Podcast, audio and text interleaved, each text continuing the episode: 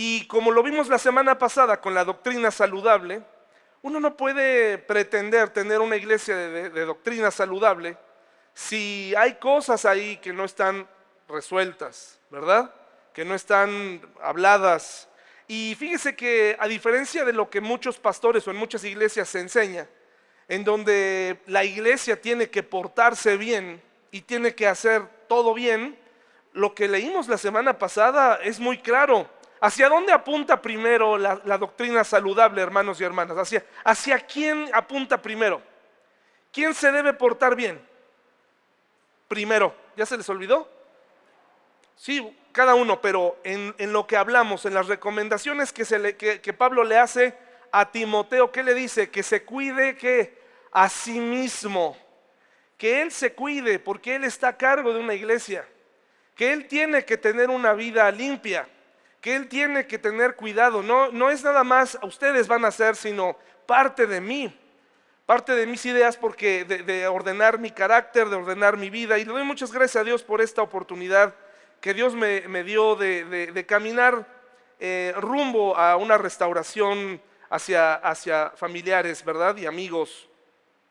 Entonces la semana pasada hablamos sobre la doctrina saludable. Acompáñenme en una oración hermanos y hermanas, son las 11.23 y como un piloto dice, procuro llegar allá en 40 minutos, 50 minutos, pues yo no sé en qué, cuánto tiempo va a tardar. No, yo más o menos tengo calculado, espero que sí, 12 y cuarto, hermanos, 12 y cuarto a más tardar, ¿de acuerdo? Ya les advertí, ya se los dije. 12 y cuarto creo que está bien para concluir. Está ventilado, observen lo que hacen las ofrendas, hermanos y hermanas, observen. Observen, tenemos una ventila de este lado, tenemos una, puerta para que no, este, los niños no salgan corriendo directo a la calle. Eso es lo que hacen las ofrendas. Y en breve vamos a empezar a construir. No hemos empezado porque esta semana detectamos lo del robo de la cámara y tenemos que hacer algunos ajustes afuera. Gracias a Dios alguien ya nos había donado una cámara que no queremos poner porque como dice Quique, si la pongo ahí, pues este, está blanca, está limpia, está reluciente y se la van a llevar rápidamente porque la persona que se la llevó fue un experto, ¿eh? se la voló rapidísimo. Pero eso es lo que hacen las ofrendas. Así que en breve vamos a, vamos a poder ver algún avance. Oscar, esa es la razón por la que no te llamé mi hermano, pero esta semana ya, ahora sí mi hermanito, ¿eh? Gracias. Vamos a orar hermanos. Señor, gracias por este día, gracias por la oportunidad que nos das de saludarnos, de vernos, de de aprender que, tu palabra exige un comportamiento diferente. Ninguno de nosotros, empezando por mí, estamos exentos de un examen profundo de nuestras actitudes, de un examen profundo de, de, nuestros deseos, de nuestros anhelos. Y te doy muchas gracias porque hoy me permites predicar con libertad, sabiendo que tú me has perdonado, Señor, y porque tú me conoces y sabes y caminas conmigo todos los días y sabes la clase de defectos y personas eh, y, errores que, cometo en contra de las personas, pero tú, Señor, eres, eres un Dios de amor y me das la oportunidad de predicar. En el nombre de Jesús, amén. Dijimos que las doctrinas son diferentes enseñanzas. Los que hemos pasado por varias iglesias, por las razones que sean, sabemos que todo mundo en algún momento hemos escuchado la, la famosa frase de la sana doctrina. Y bueno, hablábamos la semana pasada, pues que nadie va a aceptar que su doctrina está enferma. Todo el mundo tiene la sana doctrina, todos creemos que la tenemos. Eh, pero bueno, hoy vamos a, vamos a ver que no es así. Eh, cuando tú le preguntas, hoy en día vivimos con, en una época en donde existen muchas denominaciones cristianas. ¿Han escuchado hablar de las denominaciones cristianas? Las denominaciones cristianas son aquellas eh, precisamente diferencias doctrinales que hacen que las personas cristianas se dividan en denominaciones. Es decir, que algunos que tienen una creencia sobre ciertos temas, nos dividimos de otros que no las creemos. Y eso es un problema, es triste y creo que nunca vamos a podernos poner de acuerdo. Es, muy difícil tener eh, estar de acuerdo en todos los temas doctrinales con, los, con los cristianos. Gracias a Dios que no fuimos llamados a ponernos de acuerdo con otros cristianos, sino como estamos estudiando en Filipenses, sea por la razón que sea, el nombre de Dios tiene que ser predicado.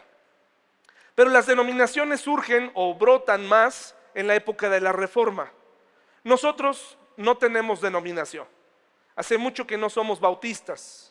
Y puede ser que eso sea lo primero que a ti te ponga alarma. Diga, ah, ¿cómo? Porque a lo mejor te enseñaron que los bautistas son la doctrina más correcta. No necesariamente, porque si tú investigas un poquito en internet, te darás cuenta que el año pasado, desde hace dos años, tres años, las convenciones del sur y del norte bautistas en Estados Unidos han sido acusadas de muchas cosas, tristemente.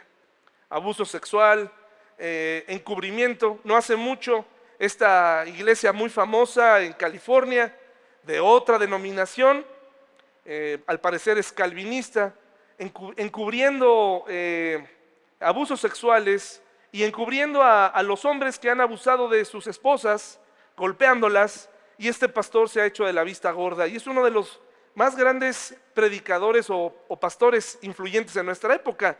Tan es así que escribió una, una, Biblia, anotó una Biblia con sus anotaciones doctrinales. Eh, él es John MacArthur. Y hace poco uno de sus eh, pastores asociados, dijo que el 5% de John MacArthur era mucho más que todo el, todos los cristianos o que todos los evangélicos en el mundo. Eso es lo que hace las denominaciones, ¿no? Desafortunadamente, algunas están muy cerca de la verdad, otras se alejan bastante. Nosotros no tenemos denominación, no creemos en las denominaciones, yo no creo en ellas. Creo que el Señor nunca enseñó de denominaciones. Tampoco somos una iglesia reformada y creemos lo que dice la Biblia únicamente. Eso es lo que creemos, ¿de acuerdo? Si tú te encuentras en tu trabajo a alguna persona pentecostal, carismática, calvinista, luterana, eh, presbiteriana, eh, ¿qué más? Metodista, eh, fíjate, ya vamos como seis, siete, hay muchas más. Bueno, salúdalo, muy bien, excelente, pero tú dedícate a vivir tu vida cristiana. Discutir sobre doctrinas no nos va a llevar a nada. Pero entonces si tú le preguntas, por ejemplo, a un luterano qué es la sana doctrina o la doctrina saludable, él te va a decir que la sana doctrina es bautizar niños, que es parte de la sana doctrina que enseñan los luteranos. Yo no veo en la Biblia ninguno, ni uno solo bautismo de niños. ¿De acuerdo? No es que yo lo diga, la Biblia no lo enseña. ¿Cómo voy a enseñar que vamos a bautizar a un bebé, a un niño que no tiene un discernimiento. ¿De acuerdo, hermanos y hermanas? Por eso es que no bautizamos niños, pero ellos insisten que sí. Los luteranos también piensan que cuando tomamos la cena del Señor, la sangre, eh, el jugo realmente es la sangre de Jesús y el pedacito de pan realmente es su carne, que sí se convierte. Entonces, si tú les preguntas a ellos qué es la sana doctrina, eso es lo que ellos te van a decir. Y te vas a dar cuenta hoy con, tristeza, pero a la vez con, con mucho gusto de saber que la sana doctrina, la doctrina saludable, tiene ciertos rasgos que comenzamos a estudiar la semana pasada y que además está al alcance de tu mano. ¿Cómo vas a saber cuál es la, doctrina saludable? Lee tu Biblia. ¿Y cómo es que hemos llegado a, a tantas diferencias entre cristianos? Porque la gente no lee su Biblia. Porque la gente le cree más a una persona se enamora de esa persona, de sus predicaciones, de, lo que es, de lo que representa y existe una gran dependencia por los pastores hoy en día. Hoy muchas personas desean que el pastor tome sus decisiones, que el pastor llame continuamente, pero eso no es parte de una doctrina saludable. Lo que va a pasar es que el día que ese pastor se muera, se acabó absolutamente todo. Cada uno de nosotros estamos llamados a leer nuestra Biblia, a estudiarla. Somos responsables de conocerla. Porque hoy, por ejemplo, en lo que te estoy poniendo aquí atrás, vemos que para algunos la sana doctrina está en cómo alabamos a Dios. Que no se aplauda, que no se levanten los brazos, que no se hagan aspavientos. Para algunos esa es la sana doctrina, ¿de acuerdo? O parte de la sana doctrina. Si tú pasas enfrente de una iglesia y escuchas brincando, inmediatamente dices, ah, ahí algo anda mal. No necesariamente. David brincaba y danzaba y tan lo hacía de forma tan entusiasta que su esposa lo menospreció, le dijo, oye, estás haciendo el ridículo, ¿no? Pero él decía, la Biblia enseña que levantemos nuestras manos. ¿Por qué no las levantamos aquí? Bueno, somos tímidos, hay momentos en la alabanza en la que a mí me llama, me gustaría, pero no es necesario alabar a Dios para hacerlo, pues si tú un día lo quieres hacer, no pasa nada, ¿de acuerdo? Pero para algunos está aquí, la otra es la vestimenta. Hay iglesias que dicen, la sana doctrina dice, según ellos, que las mujeres deben venir de falda a la iglesia. Está prohibido el pantalón. Uy, eso ya haría expulsar aquí inmediatamente al 60 o 80% de las mujeres. Porque para ellos esa es la sana doctrina. Que la mujer se vista con falda para la iglesia y los hombres que vengamos con ciertas con cierta vestimenta. Y no tiene nada que ver, hermanos. Yo en la Biblia veo que lo que está pidiendo el Señor es que vengamos con un corazón agradable, ¿no? Eh, dispuesto. La cena del Señor también es un tema que para algunos es escabroso, ya sea porque ellos creen que la, el jugo se convierte en la sangre de Jesús, o porque eh, el pan se convierte en su carne, o incluso dicen, aquí cada cuándo celebran la cena del Señor. Y les decimos, pues, cada tres meses más o menos, cada seis meses, pues ellos te dirían, muy mal, tiene que hacerse cada semana. Y así lo hacen algunos. Celebran la cena del Señor cada semana, otros cada año, otros en Semana Santa. Y si se dan cuenta empiezan los problemas. Otras cosas que tenemos, por ejemplo, la celebración de la Navidad. Hay iglesias que no celebran la Navidad, no solamente han decidido eh, decirle no al Halloween, me, parece bien, está bien, pero también dicen nada de Navidad. ¿ok? Nada de Navidad porque este, el árbol es pagano y eh, ahí está enseñando falsa doctrina. Así lo creen ellos. También, por ejemplo, un tema un poco más profundo, las dispensaciones. En la Biblia hay formas de interpretar el paso del hombre eh, durante su estancia en la tierra. ¿De acuerdo? De acuerdo a algunos versículos, hay eh, interpretaciones que, en el caso mío, yo me considero una persona dispensacionalista, y eso enseño a la iglesia, que el hombre ha pasado por diferentes dispensaciones, desde la etapa o el periodo de tiempo de la inocencia, luego pasó por la ley, e, etcétera, etcétera, ¿no? O la conciencia, etcétera, son, son siete, me parece, principales, ¿no? ¿Han visto el panorama bíblico que alguna vez hemos estudiado? Bueno, yo me considero una persona dispensacionalista, eso es lo que enseño en la iglesia, pero yo no puedo pensar que una persona que o una iglesia que no enseña las dispensaciones es de falsa doctrina. ¿De acuerdo? Porque en ese sentido sí tenemos que saber que aunque me parece que las dispensaciones se acercan mucho más a lo que dice la Biblia, no puedo decirles esta es la respuesta definitiva a ese tema. ¿De acuerdo?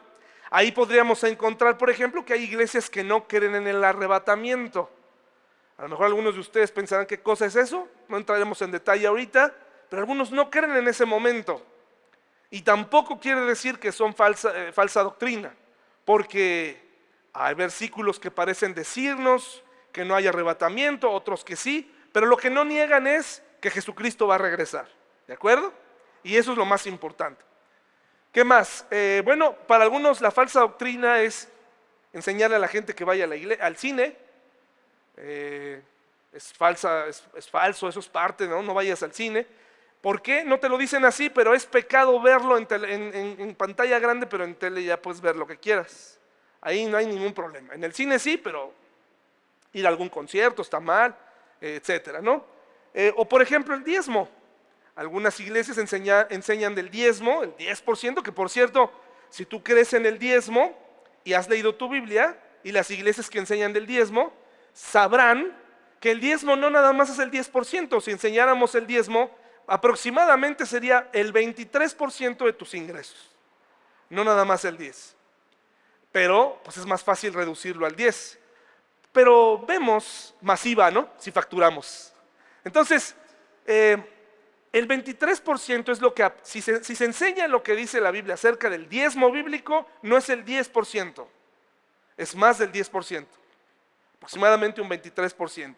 Entonces, como se dan cuenta, el diezmo funcionaba para que el pueblo de Israel funcionara como nación. Era parte, eran como los impuestos. Como iglesia funcionamos diferente. La gente da. La gente ve las necesidades y hay gente que las cubre todas. Hay gente que en su vida ha dado. Lo que sí sabemos es que Dios prospera al que tiene un corazón dador. Esa es una realidad. No es que tenga mi favor o no es que yo, ay, ¿qué necesitas? No, yo tengo que atender a todo mundo, de eso no des porque además ni me entero. Pero hay iglesias que le piden a la gente que ponga su nombre en el, en el sobre, para ir más o menos pensando quién da y quién no da. Qué, qué terrible. Por eso es que no enseñamos del diezmo, enseñamos de la ofrenda, como dijo Pablo, que cada quien dé conforme propuso, ¿en dónde? En su corazón. Eh, si tú crees en la obra del Señor, si tú amas a tu iglesia, claro que vas a dar. Y no será necesario que yo esté ahí. Eh, mira, desde hace 12 años que estoy en la iglesia, si he predicado dos veces acerca de las ofrendas es mucho. Y nunca nos ha faltado absolutamente nada. La gente da y da lo que tiene. Gracias a Dios. No tenemos eh, los famosos estos alfolíes para pasar a recaudar. No queremos que eso se quede en la mente de las personas.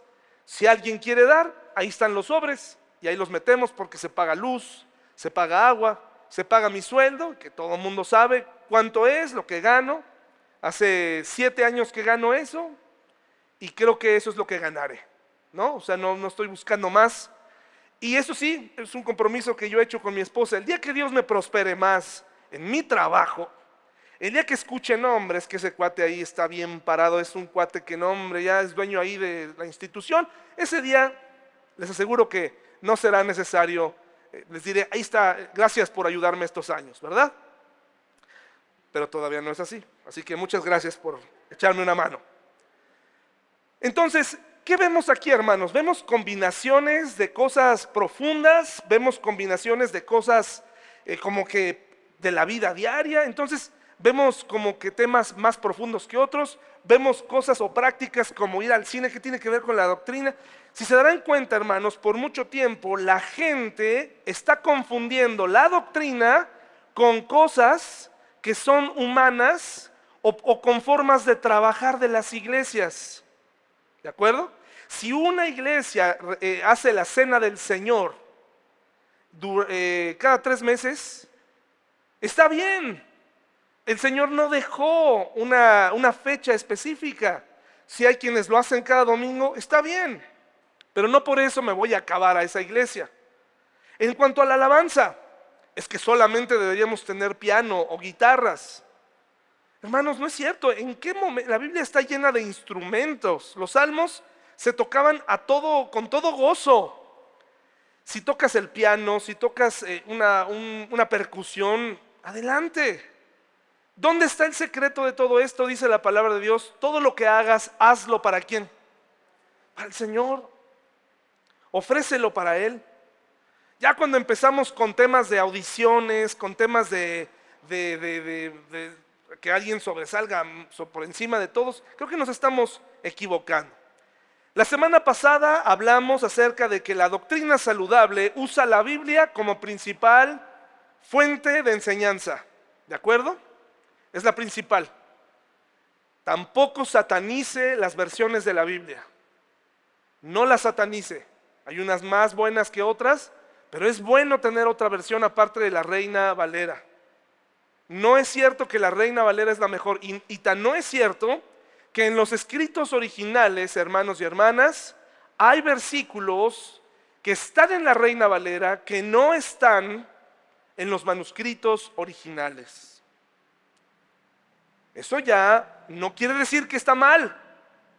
Pero si se trata de despedazar, esta Biblia, nueva traducción viviente, ya no contiene esos versículos. Y si los tiene, los tiene en otro color para que sepas que no está en los más antiguos, que aparecieron esos versículos después. ¿De acuerdo? Es un tema profundo. Pero es interesante que usted lo sepa. Porque hay gente que sin ningún fundamento te acaba tu Biblia. No, es que la reina Valera, no, espérame, o sea, ¿por qué? Hay gente atrás que oró, que trabajó, que, tradujo. Y esta Biblia, esta versión para mi vida, me ha enseñado en dos o tres años mucho más que lo que aprendí con la otra Biblia, con la otra versión, porque ahora sí la entiendo perfectamente. Esta es, luego, ¿qué más hermanos y hermanas? No toda la sana doctrina o saludable consiste en puras prohibiciones. ¿De acuerdo? No es nada más, miren, yo estuve, cuando estuve en Cuba, en una iglesia, la gente hacía muchísimo calor, triple el calor que aquí, triple. No tienen una idea del, calor. Había batería, había saxofón, había, pero ¿sabe qué? La gente iba a alabar a Dios con lo, que, lo mejor que tenía. El ejército se ponía afuera para saber qué estaba ocurriendo. Ya conocían a la iglesia en un pueblito que se llamaba Ejucal. Y estábamos ahí, la alabanza era maravillosa, hermanos. No hubo desfiguros, no hubo cosas locas. La gente iba vestida de acuerdo al clima. Y créame, hermano y hermana, que pude entender en mi mente cerrada que hay gente alabando a Dios con toda sinceridad en, climas tropicales y no va en bikini, ¿de acuerdo? No, no van, ni los hombres van en bermudas. Pero aún así, si alguien llegara en bermudas, tampoco lo voy a, a ver, como antes lo llegué a hacer. Porque eso pensamos que es lo correcto. Entonces no nada más son prohibiciones. ¿Quieres atraer a tu hijo a la palabra de Dios o a tu hija, a tus nietos?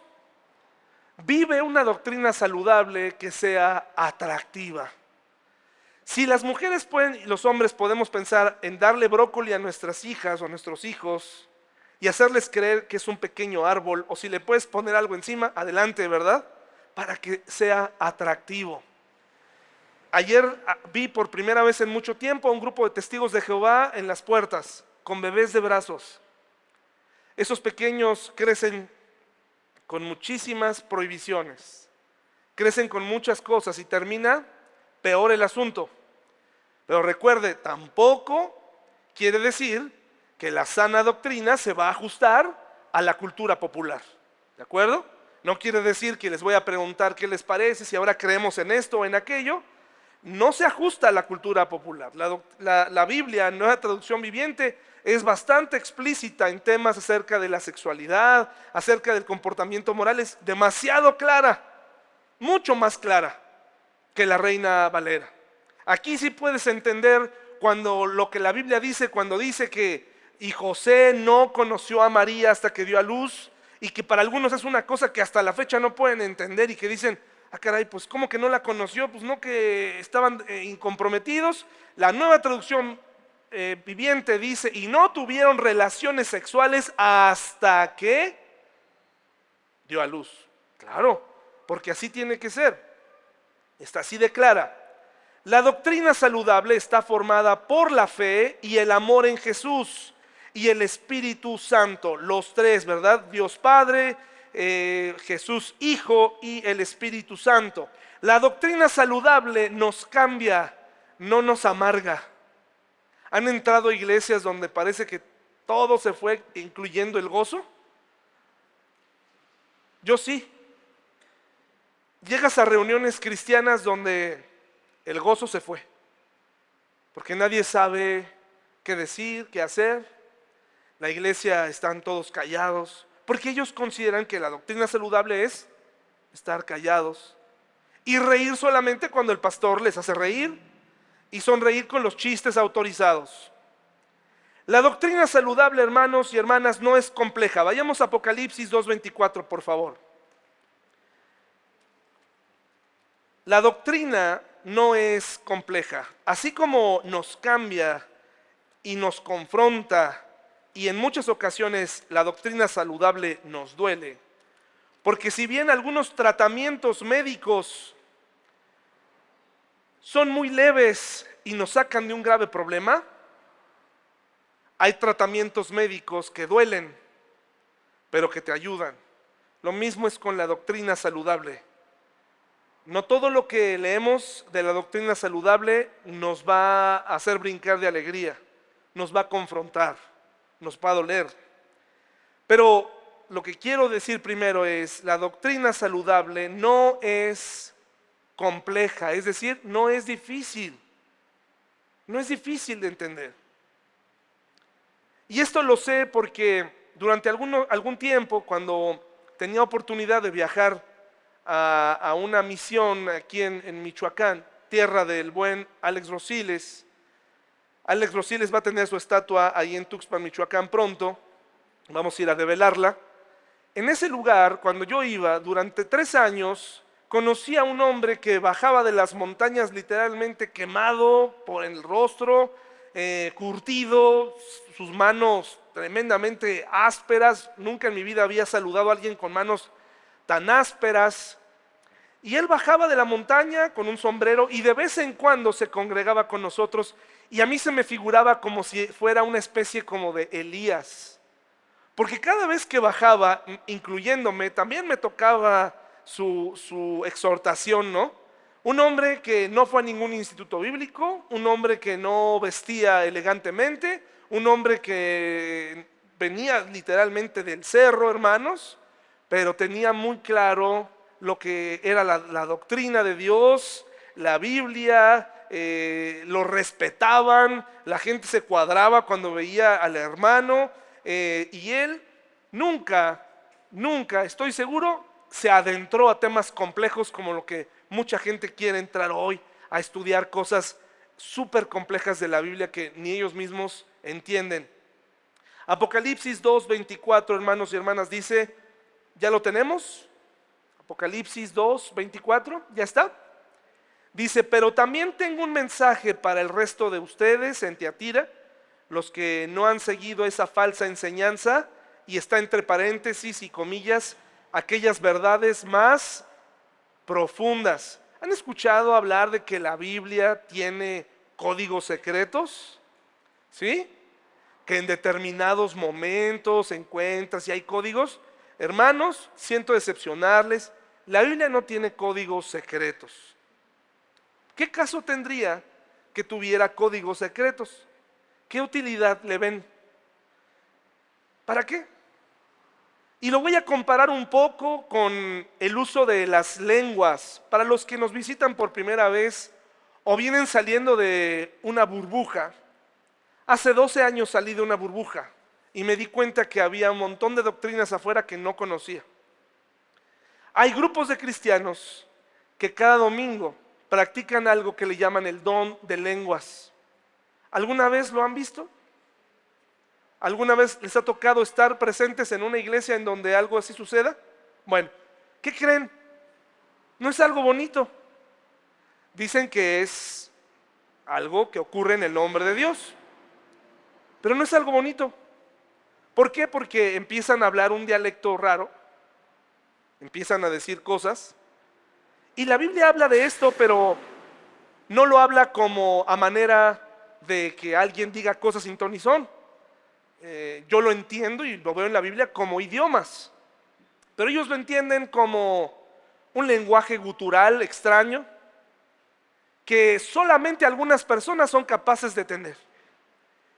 Lo interesante es que la mayoría de las veces solamente se hace un desorden y no hay un intérprete que diga realmente lo que esa persona está diciendo para edificar a los demás. Entonces, ¿qué sentido tendría un código secreto, un lenguaje secreto, si nadie le va a entender? ¿De qué sirve, hermanos? ¿Tiene utilidad? De nada. Por eso el Señor nos lleva a, que practiquemos los dones que edifican a todo mundo. Eh, respetamos a los hermanos que hacen esto cada domingo pero hay que examinar si proviene de sus emociones. Hay algunos que lloran, y esto lo digo de verdad con tristeza, y hablaremos más cuando lleguemos al Espíritu Santo en algunos meses. Hay algunos que devuelven el estómago, hay algunos que cacarean, hay algunos que se tiran. No traigo saco hoy, pero si estuviéramos en, este, en ese movimiento, mi saco tendría poder y yo podría aventarles el poder con mi saco. ¿Y qué creen? Algunos se caerían. De veras, YouTube está lleno de cosas increíbles, hermanos. Increíbles. En fin, no estoy negando que Dios pueda hacer milagros, pero dice aquí, o hacer cosas portentosas, pero me parece que eso está un poco lejos de la realidad. Dice, verdades más profundas, como ellos las llaman, que en realidad son profundidades de qué? De Satanás. Enseñanzas profundas de la Biblia, hermanos y hermanas. Bueno, a las mujeres que gustan de tomar estudios, de aprender hebreo, aprender griego, está bien, adelante. A las que gustan de aprender de costumbres hebreas, eh, adelante. eso me parece que es parte. Pero cuando tú le estás buscando mensajes eh, ocultos a la Biblia, cuando estás tratando de buscar un código que te muestre su voluntad, cuando su voluntad es clara, a eso se refiere con que la doctrina saludable no es compleja. Si un día tú no entiendes algo que yo estoy diciendo, tú tienes todo el derecho de decirme, oye, no, como que hoy no entendí nada. ¿De acuerdo? La doctrina saludable nos conduce a una vida de sumisión a Dios, no una vida de sumisión al pastor. ¿De acuerdo? Nadie de aquí, hermanos, nadie de aquí, incluyendo a mi esposa o a mis hijas, me tiene que padecer. Si usted está padeciendo a un pastor, la doctrina que usted cree está enferma. Usted no se, no se tiene que sujetar a mí. Usted me tiene que respetar como, cualquier, como a cualquier persona. ¿De acuerdo? Homenajes, eh, aniversarios, eh, revelaciones de placas. Eso está totalmente fuera de contexto, hermanos y hermanas. Dice la palabra de Dios que los hermanos, que en los cielos hay fiesta cuando un pecador que se arrepiente, no cuando un pastor hace lo que tiene que hacer. ¿De acuerdo? Dice la Biblia que nosotros estamos aquí para servir, no para ser servidos. Un hombre que escribió un libro que se llama Cristianismo en Crisis, hablaba de esta doctrina que se llama la doctrina de la prosperidad, que hoy en día está de moda, que enseña a grandes rasgos que no debería haber cristianos pobres. Que si tú eres cristiano deberías tener mucho dinero. No, no poquito, ¿eh? Bastante dinero. Y él hizo un ejercicio muy interesante. En una iglesia enorme en Estados Unidos, él se fue al área de estacionamiento. Y se dio cuenta que en el estacionamiento estaba una sección que pertenecía a los pastores de aquella iglesia. Y había, había estos carros Premier preciosos, con las líneas pintadas, y decía, pastor, dar, ¿no? Y una hilera de autos afuera en la primera línea, cerca de la puerta. Y él siguió caminando más. Y conforme iba avanzando se daba cuenta que los carros que iba viendo eran autos normales, comunes y corrientes, hasta llegar a ver gente que llegaba a pie. Y decía, si el Evangelio de la Prosperidad es tan efectivo, ¿por qué gente que tiene tantos años viniendo no alcanza a estar estacionada o a tener un carro así? Dice, en las iglesias de hoy podemos darnos cuenta cómo solamente para algunos es real esto, a los que cobran el dinero de las personas. ¿De acuerdo? Entonces, mucho cuidado cuando tú te sometes a una persona, pero no te sometes a Dios. Mire lo que dice, por favor, primera Timoteo 6 del 3 al 5. Tú puedes llegar a querer a un pastor, puedes llegar a tener mucha confianza en él. Pero te voy a aconsejar algo. No lo consideres tu amigo. Espera, conócelo. Si los pastores sabemos predicar, si los, si los, pastores podemos hablar, si los pastores podemos hacer que alguien se levante de su silla y tome una decisión, podemos manipular a la gente. Entonces, dale oportunidad a esa persona antes de llamarle el pastor es mi amigo, antes de esperar a alguien, algo de él, conócelo. Y que se convierta, esta sea una relación real. ¿De acuerdo? Donde realmente no sea una relación comercial. Mientras tú me das, yo te, doy y así sucesivamente, ¿no? Primera Timoteo 6 del 3 al 5 dice así, hermanos y hermanas, ¿ya lo tenemos? 6 del 3 al 5. Timoteo enseña estas cosas y anima a todos a que las obedezcan. Puede ser que algunas personas nos contradigan por lo que enseñamos en la sana enseñanza de nuestro Señor Jesucristo la cual conduce a una vida sometida a mí. Pablo, ¿así dice? Una vida en sumisión a quién? ¿Sabes por qué no debes someterte nunca a los hombres? Porque estamos igual que tú. Igual y a veces hasta peor. Cuando en mi vida me he encontrado con alguien que me reclama, es que yo te seguía a ti o yo te creía a ti, yo le digo, híjole, pues, perdón, yo, yo jamás, jamás te pedí que me siguieras. Porque esos son los resultados de poner tu mirada en mí. Yo sé que es mucho cliché ya, y todos sabemos aquí, puesta mi mirada en Cristo, puesta mi mirada, sí, todos lo sabemos, pero si llegas a querer a alguien. Yo también llegué a seguir a las personas hasta que me di cuenta que eran como yo, que también tenían sus problemas, que también tenían sus situaciones. Dice, cualquiera que enseñe algo diferente es arrogante y le falta entendimiento. Tal persona tiene el deseo enfermizo de, cuestionar el significado de cada palabra. Esto provoca discusiones que terminan en celos, divisiones, calumnias y malas sospechas. Individuos como estos siempre causan problemas, tienen la mente corrompida y le han dado la espalda a la verdad. Para ellos mostrar su misión a Dios es solo un medio para enriquecerse. Ahora bien, la verdadera sumisión a Dios es una gran riqueza en sí misma cuando uno está contento. ¿Con qué? Yo me someto. Y mire, en relación con qué la gente se sometía a, se somete a los pastores, se sienten seguros ahí, pero no te lo recomiendo. Sométete a Dios. Cuando tú te sometes a Dios y confías en su provisión, se va a quitar la ansiedad se va a quitar el deseo de comprar cosas, se va a quitar el deseo de sustituirlo por cosas. Eh, si tu hijo o tu hija está sufriendo de ansiedad ahora que es joven, si tú nos quieres ayudar en tu casa, tienes jóvenes batallando con su peso, batallando con su identidad, eh, y a lo mejor piensas, eso es un asunto que solamente tiene que resolver los papás, o solamente, o los que están directos. Es un todo.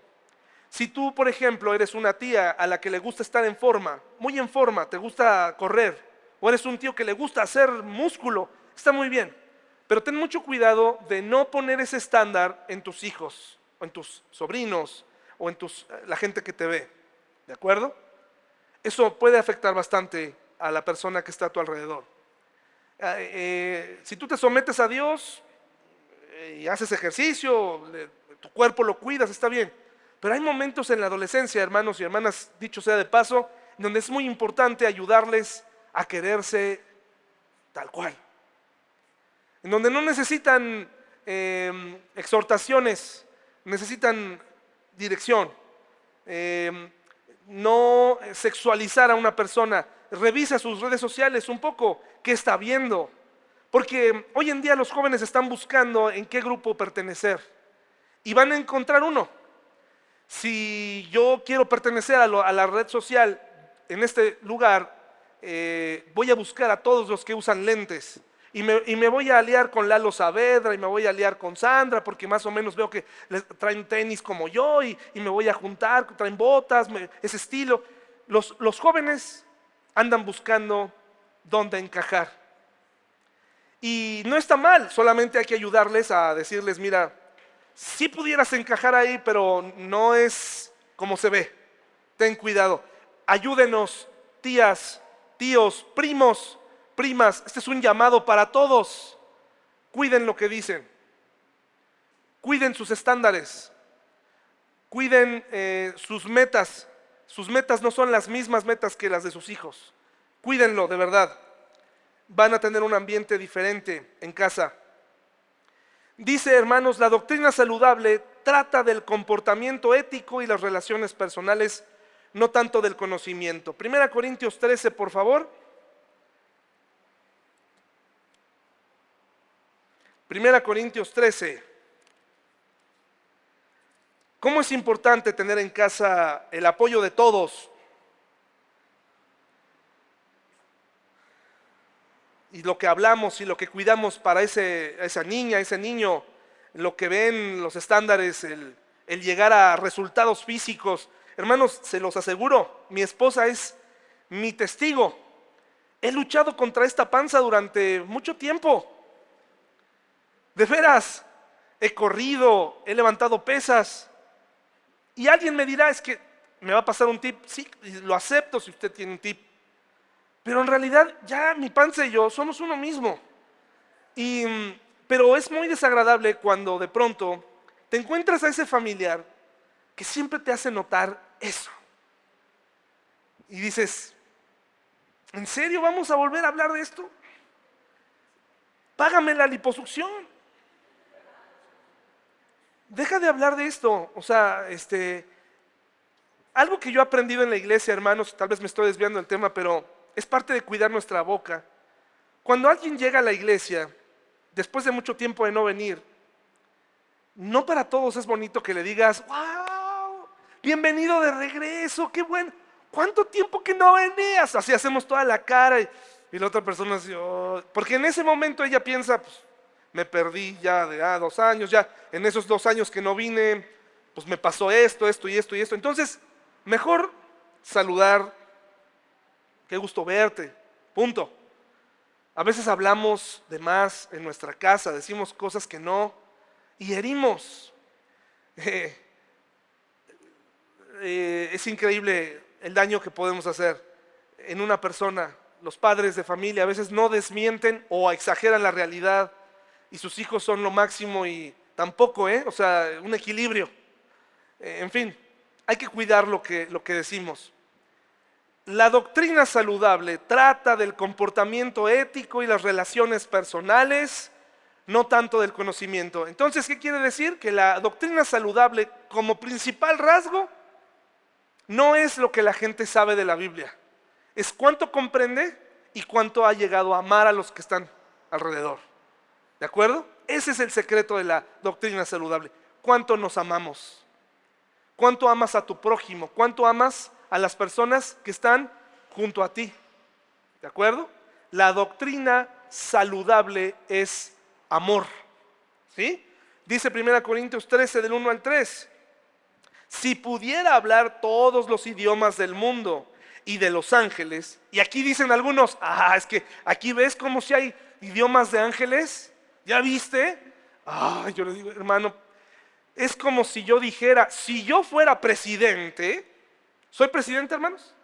Está usando una figura retórica, está diciendo, si yo hablara todos los idiomas del mundo, que hablaba por lo menos cinco, y aparte hablara un, lenguaje de ángeles, no quiere decir que existiera. Pero no amar a los demás, yo solo sería un metal ruidoso, un símbolo que resuena. Puedes recibir enseñanza premier, premium aquí en la iglesia o en la iglesia que vayas. Puedes tener una eminencia, hablarte cada domingo, te puede decir cosas increíbles, explicarte cosas maravillosas y puedes salir encantado. Pero si te acercas a Él y te trata mal, se acabó.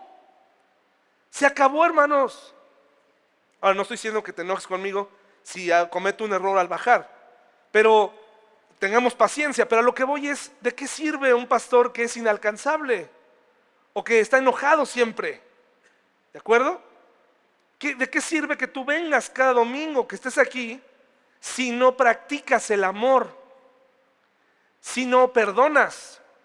Es importante dar ese paso de regreso.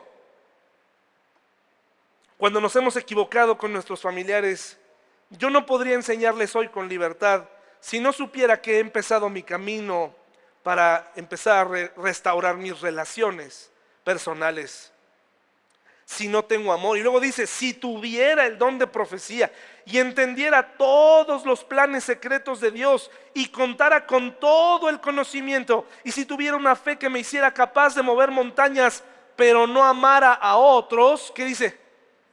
Por eso te decía hace ocho días, yo no puedo comprender cuando alguien es invitado a la iglesia, y me dice, es que no me caen bien. Es que no, no, no, como que ahí no me no encajo. Bueno, ¿por qué no? Tenemos en común al Señor. Ahora, no quiere decir que todos vamos a tener eh, el mismo temperamento, que nos gusten las mismas cosas, pero hermanos y hermanas, nos lleva a un comportamiento ético, un comportamiento maduro y nos, nos lleva a tener relaciones de amistad sin hipocresía, sinceras. ¿Hemos tenido problemas entre nosotros? Sí. Sí hemos tenido problemas. Pero se resuelven. ¿He, discutido con algunos de ustedes? Sí. ¿Los he hecho enojar? Sí. ¿Me han hecho enojar? Muchas veces, más que yo a ustedes. Pero aquí estamos. Lo hablamos. Seguimos adelante. Nos amamos. La persona que no es capaz de regresar a resolver el problema y sencillamente se va, ¿qué podemos hacer, hermanos? No tenemos oportunidad de aclarar, de decir, sencillamente, cierro la puerta y me voy, no quiero escuchar más. La doctrina saludable, hermanos y hermanas, ah, perdón, aquí algo muy importante, no es solo lo que sabemos, sino también cómo lo comunicamos. Cuando le comunicamos a una persona acerca del cielo y sobre todo del infierno, del castigo eterno, tenemos que tener cuidado cómo lo comunicamos, ¿verdad? Tener esa sensibilidad, ese tacto. Hablar sobre estas cosas que se tienen que hablar, pero no solamente saberlas, sino cómo las voy a decir. La doctrina saludable no siempre dice lo que queremos escuchar. Segunda Timoteo 4, por favor.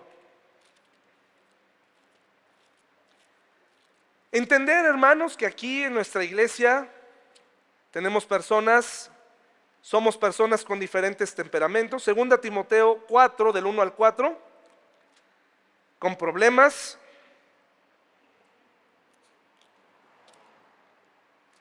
con situaciones emocionales, físicas.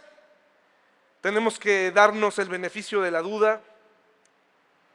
Tenemos que darnos esta oportunidad mutua de caminar juntos y de, interpretar no de mala manera por qué hicimos o no hicimos ciertas cosas, sino seguramente, porque la verdad al menos yo siempre, siempre interpreto del otro lado, ¿no? A lo mejor la persona ni por aquí, y yo ya dije, no, fue por esto, y ya hice toda una historia de por qué ya no viene a la iglesia o por qué no me saludó. Pero la doctrina saludable no nada más llena el intelecto, sino llena nuestro corazón. Nos cambia, nos transforma, hace que tengamos relaciones estables. Yo me arrepiento mucho, de hecho, este, esta semana tuve la oportunidad de, pedir perdón respecto al pasado. Cuando me iba muy bien en, en la iglesia donde estaba, a mi hermano no le iba bien.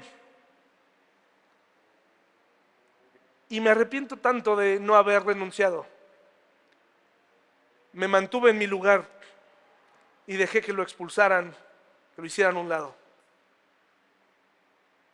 Y mm, eso no hace la doctrina saludable. La doctrina saludable no,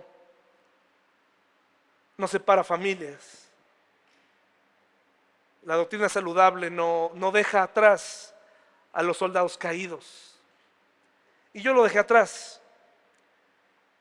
Y al final yo fui dejado atrás también.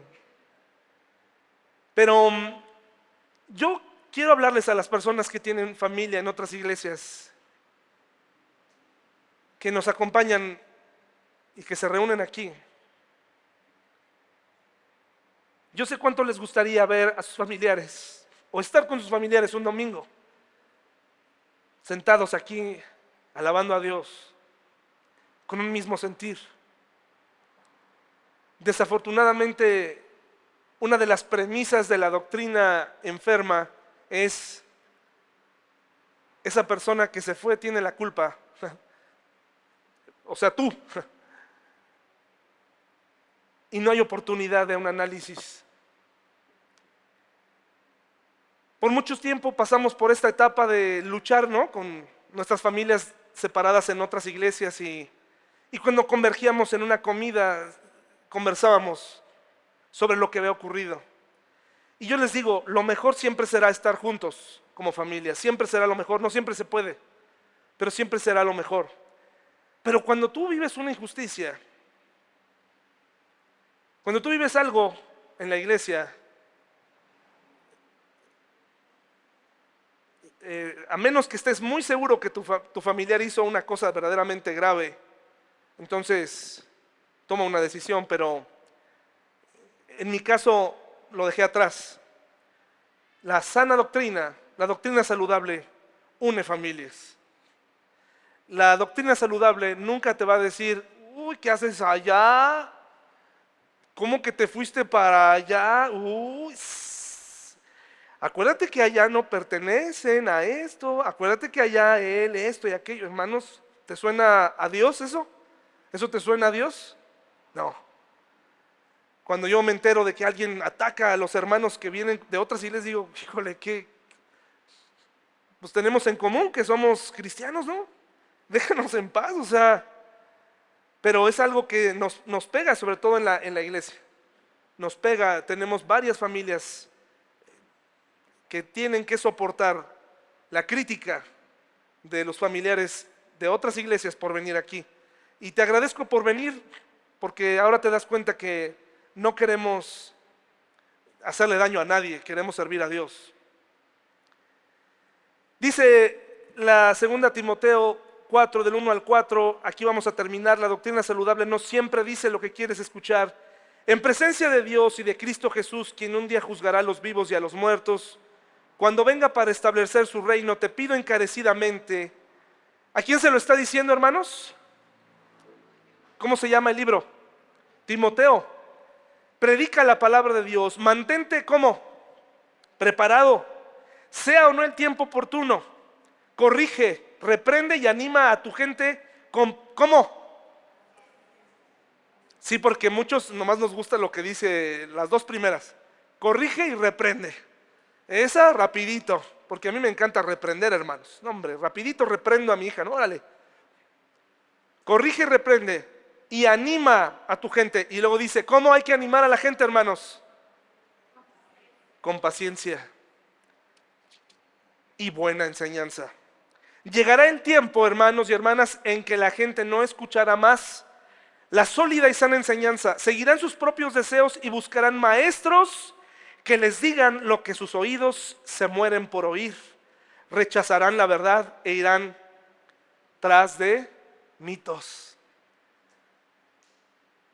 Mi pregunta para ti hoy, con esto termino, ¿tú serás de esos que, que llegado el momento no te vas a quedar a escuchar la verdad? ¿Seremos de esos que vamos a ajustar lo que dice la Biblia nada más para lo que nos conviene? ¿Será eso, hermanos? ¿O seremos de los que nos vamos a quedar aquí a hasta las últimas consecuencias a estudiar lo que la Biblia dice acerca de tu hábito, lo que dice acerca de tu relación personal, de tu, mal carácter, de tu hipocresía, de tu mentira. De, ¿Nos vamos a quedar a escuchar la verdad o vamos a reunirnos con alguien que nos diga nada más que tú puedes, que, que le eches ganas, que lo haces muy bien? ¿O vamos a estar siendo confrontados con la palabra de Dios? ¿Tú qué opinas, hermano y hermano? Es una, la, doctrina saludable es equilibrada. Y en muchas ocasiones no nos dice lo que queremos oír, pero en muchas ocasiones sí nos orienta y nos dirige y nos guía. Así que hermanos y hermanas, a partir, esta es la introducción a la doctrina saludable y los rasgos que debe tener. Las próximas semanas, no este domingo, porque este domingo vamos a hablar de Jesús, porque ese sí es el domingo más importante para todos los cristianos. Es el día de resurrección. Entonces vamos a hablar de Jesús directamente. Pero después regresaremos ahora sí con el tema de mi corazón engañoso y vamos a tocar temas ahora sí acerca de Dios, el Espíritu Santo, Satanás, los ángeles, eh, los últimos tiempos, los dones, todo un nombre bueno, increíble hermanos, no falte, ¿ok? Entonces vamos a hacer una oración. Acompáñenme por favor, vamos a orar.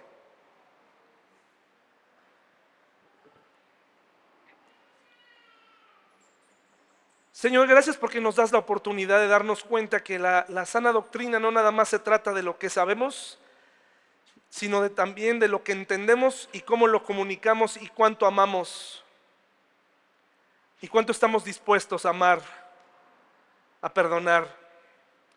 Te pido por mis hermanos en esta mañana que tú les ayudes, les animes con tu palabra a seguirse congregando, que nos ayudes a resolver nuestras diferencias como familia, con tu palabra, Señor, y, y sobre todo a seguir aprendiendo a amarnos hasta que tú regreses, Señor. En el nombre de Jesús, amén.